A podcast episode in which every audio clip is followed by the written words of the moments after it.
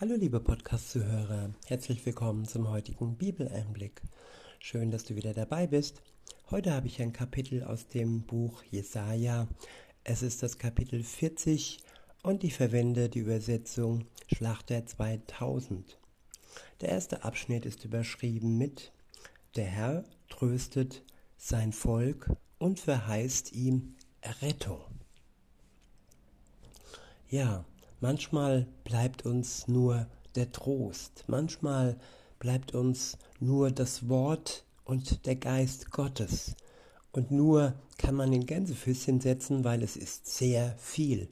Gottes Wort ist mächtig, es ist stark, es tröstet sein Volk und auch alle anderen, die zu Jesus gehören und die mit in sein Volk hinzugenommen wurden. Jesus Christus hat dies ermöglicht. Und ja, die Rettung, die haben wir komplett zu 100 Prozent erst dann, wenn Jesus wiederkommt. Aber jetzt sind wir zum Teil errettet. Wir haben, wenn wir an Jesus glauben, das ewige Leben inne. Wir haben es als Geschenk empfangen. Und das ewige Leben, das ja, kommt zu seiner ganzen ähm, Entfaltung, wenn Jesus wiederkommt und wir dann auch in seiner Nähe leben und er uns mitnimmt in sein unvergängliches Reich. Diese Welt ist vergänglich, unser irdischer Körper ist vergänglich, aber die komplette Rettung steht für jeden Christen bevor. In Vers 1 heißt es, Tröstet, tröstet mein Volk, spricht euer Gott. Ja, wenn ich zurückschaue, an die Jünger denke, jetzt an diesem ja, K-Samstag, an diesem oder Ostersamstag, naja, auf jeden Fall, Jesus wurde am Kreuz hingerichtet, am Karfreitag und dann der Tag dazwischen. Ja, seine Jünger hatten viel Trost nötig. Und was sie hatten und was ihnen geblieben ist, ist das Wort Gottes. Und sie haben sich getroffen, sie haben sich versammelt und sie sind zusammengeblieben. Und ja, sie haben sich gegenseitig getröstet. Das ist wichtig in der Zeit einerseits der Trauer, aber andererseits am Wort festhalten und die Freude an Gott, am Leben halten. Das ist nötig auch für uns heute, wo wir diese zwei Seiten haben. Einerseits ist vieles traurig, aber andererseits haben wir auch Grund zur Freude. In Vers 2 heißt es, redet zum Herzen Jerusalems und ruft ihr zu, dass ihr Frondienst vollendet, dass ihr Schuld abgetragen ist. Ja, die Schuld ist abgetragen durch Jesus Christus. Er hat sie für uns am Kreuz getragen und sein Tod war stellvertretend für die, ja, die eigentlich die Schuldigen waren. Er nahm den Tod auf sich und so auch die Schuld von der ganzen Menschheit. Und wer dies für sich in Anspruch nimmt, ja, für den ist die Schuld abgetragen. Er ist erlöst, er ist befreit. Weiter heißt es, denn sie hat von der Hand des Herrn Zweifaches empfangen für alle ihre Sünden. Die Stimme eines Rufenden ertönt in der Wüste, bereitet den Weg des Herrn ebnet in der Steppe eine Straße unserem Gott. Ja, Johannes der Täufer hat dies getan. In der Wüste hat er dem Herrn Jesus den Weg bereitet. Und wir können heute, wenn wir an Jesus glauben, ihm ebenfalls wieder den Weg bereiten für seine Wiederkunft. Diesmal nicht mehr als Retter, für die, die, ja, wenn er kommt, nicht ihre Schuld bekannt haben und sich von ihm erlösen haben lassen, sondern diesmal als Richter über alles Böse in der Welt. Aber die Zeit der Gnade ist noch nicht zu Ende. Das ist die gute Nachricht. Wir können heute mit Jesus wirklich alles ins Reine bringen. Und wenn er dann wiederkommt, dann kommt er auch für uns als Retter, für dich als Retter, liebe Zuhörerin, lieber Zuhörer, und nicht zum Gericht. In Vers 4 heißt es, jedes Tal soll erhöht und jeder Berg und Hügel erniedrigt werden. Was uneben ist, soll gerade werden, und was hügelig ist, zur Ebene. Ja, der Herr macht alles bereit und er ebnet den Weg für sein Volk und für alle, die an ihn glauben. Weiter heißt es, und die Herrlichkeit des Herrn wird sich offenbaren und alles Fleisch miteinander wird sie sehen. Also alle Menschen wird, alle Menschen werden die Herrlichkeit Gottes sehen, ob sie ihn jetzt angenommen haben im Herzen oder nicht. Sehen werden sie ihn auf jeden Fall. Weiter heißt es, denn der Mund des Herrn hat es geredet. Gott hat es angekündigt. Er hat sein Kommen angekündigt. Einmal durch ähm, Johannes den Täufer bei seinem ersten Kommen und all die anderen Propheten, die schon auf Jesus hingewiesen haben. Und jetzt wird Jesus angekündigt von all seinen Gläubigen, ja, von der Braut, die ihn als Bräutigam, Bräutigam erkannt haben. Weiter heißt es in Vers 6, es spricht eine Stimme, verkündige. Und er sprach, was soll ich verkündigen?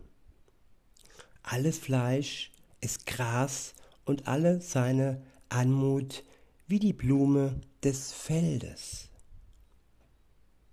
Ich wiederhole, alles Fleisch, also alle Menschen, aber auch alle Tiere alles, was Fleisch hat, sozusagen, ist Gras und alle seine Anmut wie die Blume des Feldes.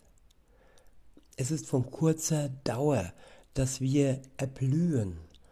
Und wir sind vergänglich, unser Leib ist vergänglich.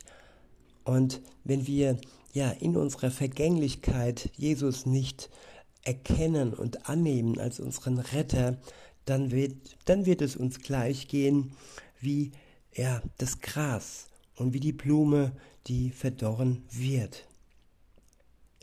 Denn, so heißt es weiter in Vers 7, das Gras wird dürr, die Blume fällt ab. Denn der Hauch des Herrn hat sie angeweht. Wahrhaftig, das Volk ist Gras. Das Gras ist verdorrt, die Blume ist abgefallen. Ja, von Gott abgefallen. Es besteht keine Verbindung mit der Wurzel Gottes und wenn man diese Verbindung nicht ähm, hält, indem man wirklich Verbindung ja hält und nicht loslässt, dann werden wir abfallen und es wird den Tod geben, das ja, den er ist ohne die Verbindung mit Gott zwangsläufig das Ende. Weiter heißt es, das Gras ist verdorrt, die Blume ist abgefallen, aber das Wort unseres Gottes bleibt in Ewigkeit. Ja, in Ewigkeit bleibt das Wort Gottes. Keiner kann es auf dem Scheiterhaufen verbrennen. Es bleibt, und wenn nicht in geschriebener Form, dann in den Herzen derer, die an ihn glauben. In Vers 9 heißt es, Steige auf einen hohen Berg, O Zion, die du frohe Botschaft verkündigst. Erhebe deine Stimme mit Macht, O Jerusalem, die du frohe Botschaft verkündigst. Erhebe sie, fürchte dich nicht, sage den Städten Judas, seht, da ist euer Gott. Siehe, Gott, der Herr, kommt mit Macht, und sein Arm wird herrschen für ihn. Siehe, sein Lohn ist bei ihm, und was er sich erworben hat, geht vor ihm her. Ja, Gott erwirbt sich seine Gemeinde, sein Volk, seine Gläubigen. Wir gehören ihm, wenn wir das zulassen, wenn wir das wollen. Wir haben die Wahl, ob wir ja sich, ob wir uns von ihm erwerben lassen wollen durch sein Blut. Das Zahlungsmittel Gottes, das Zahlungsmittel Jesu ist sein Blut. Sein kostbares Blut hat er vergossen, um uns zu erwerben, damit wir sein Besitz sind und der Teufel keine Macht mehr über uns haben kann und so auch nicht mehr der Tod die Macht hat und so der Tod den Stachel verliert, den er hatte, bevor wir mit Jesus nicht in Verbindung standen.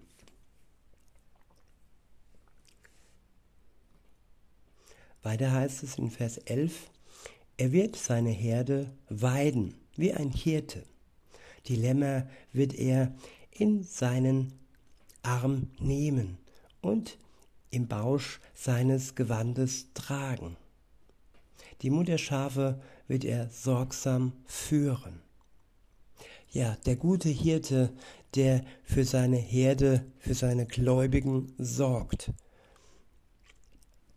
weiter heißt es, der nächste Abschnitt ist überschrieben, die Macht und Herrlichkeit Gottes. In Vers 12 steht, wer hat die Wasser mit der hohlen Hand gemessen? Wer hat den Himmel mit der Spanne abgegrenzt und den Staub der Erde in ein Maß gefasst? Ja, für Menschen ist das unmöglich. Für Gott, der Schöpfer, von Himmel und Erde, von allem, was existiert, ist es eine Leichtigkeit. Weiter heißt es, wer hat die Berge mit der Waage gewogen und die Hügel mit Waagschalen? Wer hat den Geist des Herrn ergründet und wer hat ihn als Ratgeber unterwiesen? Wen hat er um Rat gefragt dass der ihn verständig machte und ihm den Weg des Rechts wiese, dass er ihn Erkenntnis lehre und ihm den Weg der Einsicht zeige. Siehe, die Völker sind wie ein Tropfen am Eimer, wie ein Stäubchen in den Waagschalen sind sie geachtet. Siehe, er hebt die Inseln auf wie ein Staubkörnchen. Der Libanon reicht nicht hin zum Brennholz und sein Wild genügt nicht zum Brandopfer. Ja, wenn man Gott etwas opfern möchte, dann gibt es nicht genug Mittel dazu, denn seine Liebe ist nicht bezahlbar. Und das, was er tat für uns, ja, das kann man durch gute Werke oder durch viele Opfer nicht ähm, ja, ausgleichen. Einzig unser Glaube kann die Antwort sein. Unser Dank, Opfer und nicht das, was wir ähm, ja, kaufen oder sammeln könnten. In Vers 17 heißt es, alle Völker sind wie nichts vor ihm. Sie gelten ihm weniger als nichts. Ja, als Nichtigkeit gelten sie ihm. Ja, das soll man nicht falsch verstehen. Es ist einfach, ja, unser Wert ist Gott klar. Und er liebt uns so sehr, dass er seinen Sohn äh, trotz unserer Unwertigkeit aufgrund unsere Schuld hingab. Also kein Mensch ist es wert, dass er wirklich sich mit Gott äh, ja, auf eine Stufe stellen könnte. Der Wert Gottes ist im Vergleich zum Menschen ja unermesslich. Und trotzdem ist er dem Menschen nahe gekommen und trotzdem hat er uns die Möglichkeit gegeben, zu ihm Kontakt aufzunehmen und ja diese Wand, die zwischen uns und ihm steht, aufgrund der Sünde, ja abzureißen. Für die, die an ihn glauben, die daran glauben, dass Jesus Christus diese Wand ja wie den Vorhang im Tempel zerrissen hat. Als Jesus starb, zerriss der Vorhang und hat den Weg freigemacht zu Gott dem Vater. Weiter heißt es in Vers 18, wem wollt ihr denn Gott vergleichen? Oder was für ein Ebenbild wollt ihr ihm an die Seite stellen? Das Götzenbild das hat der Künstler gegossen und der Goldschmied überzieht es mit Gold und lötet silberne Kettchen daran. Ja, alle Götzenbilder sind lächerlich. Alles, was wir ihm als Bildnis äh, machen, ist lächerlich. Und äh, deshalb steht es auch ja in den zehn Geboten, dass wir uns kein Bild von Gott machen äh, sollen, denn es ist nicht möglich. Es wäre einfach nicht gerechtfertigt, wenn wir ähm, ja auch diese Jesus-Bildchen, die es so gibt, die sind nicht gerechtfertigt für die Größe Gottes. Weiter heißt es, wer aber zu arm ist, wählt als Weihgeschenk ein Holz, das nicht fault, und sucht sich ein Schnitzer, der ein Götzenbild herstellen kann, das nicht wackelt. Wisst ihr es nicht? Hört ihr es nicht? Ist es euch nicht von Anfang an verkündigt worden? Habt ihr nicht Einsicht erlangt in die Grundlegung der Erde? Er ist es, der über dem Kreis der Erde thront und vor dem ihre Bewohner wie Heuschrecken sind der den Himmel ausbreitet wie einen Schleier und ihn ausspannt wie ein Zelt zum Wohnen, der die Fürsten zunichte macht, die Richter der Erde in Nichtigkeit verwandelt. Ja, all die Macht und all die Größe, die sogenannte Größe von Machthabern, Richtern und so weiter, ja, es wird zur Nichtigkeit gemacht werden von Gott, spätestens am Ende der Zeit, wenn der wahre und echte Richter auf die Welt kommt, um zu richten die, die sich über ihn erhoben haben und sich zum Halbgott oder auch mehr, ja, ihr Wunschdenken ist so gemacht haben. In Vers 23 heißt es, der die Fürsten zunichte macht, die Richter der Erde in Nichtigkeit verwandelt. Kaum sind sie gepflanzt, kaum sind sie gesät, kaum hat er ihr, kaum hat ihr Stamm in der Erde Wurzeln getrieben, da haucht er sie an, und sie verdorren, und ein Sturmwind trägt sie wie Stoppeln hinter hinweg. Mit wem wollt ihr mich denn vergleichen? Denn ich gleich sein soll, spricht der Heilige. Hebt eure Augen auf zur Höhe und seht, wer hat dies erschaffen? Er, der ihr her abgezählt herausführt. Er ruft sie alle mit Namen. So groß ist seine Macht und so stark ist er, dass nicht eines vermisst wird. Ja, Gott verliert nicht einen einzigen Menschen. Ja, jeder normale Schafhirte, dem ist es schon passiert, dass auch ein Raub stattfand, dass, nun ja, ähm, ein, ein Wolf über ein, ein Lamm hergefallen ist. So aber nicht bei Gott. Keine Boshaftigkeit kann einen Christen Gott entreißen. Wir stehen unter seinem Schutz. Das ewige Leben kann uns niemand und auch nicht der Teufel entreißen. In Vers 28, äh, 26 heißt es, hebt eure Augen auf zur Höhe und seht, wer hat dies erschaffen? Er, der ihr Herr abgezählt herausführt. Er ruft sie alle mit Namen. So groß ist seine Macht und so stark ist er, dass nicht eines vermisst wird. Warum sprichst du denn, Jakob, und sagst zu Israel, mein Weg ist verborgen vor dem Herrn und mein Recht entgeht meinem Gott. Nein, unser Weg ist Gott nicht verborgen und Gott weiß ganz genau, welches Recht wir haben. Er macht uns gerecht durch sein Blut. Wer kann das sonst? Kein Richter kann das. In Vers 28 heißt es, weißt du es denn nicht? Hast du es denn nicht gehört?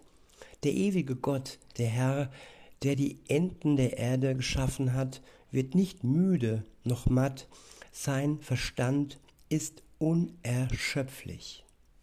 Er gibt dem Müden Kraft und Stärke genug dem Unvermögenden. Knaben werden müde und matt, und junge Männer straucheln und fallen. Aber die, die auf den Herrn harren, kriegen neue Kraft, dass sie auffahren mit Flügeln, wie Adler, dass sie laufen und nicht matt werden, dass sie wandeln und nicht müde werden. Ja, wir bekommen, wenn wir uns eng an Gott schmiegen, neue Kraft. Und wir werden am Ende der Zeit genauso auffahren, wie Jesus aufgefahren ist. Er macht uns stark und er bewahrt uns in der jetzigen Zeit bis dahin, wo Jesus dann wieder kommt. In diesem Sinne, liebe Zuhörer, wünsche ich euch noch eine gute Zeit und sage bis denne.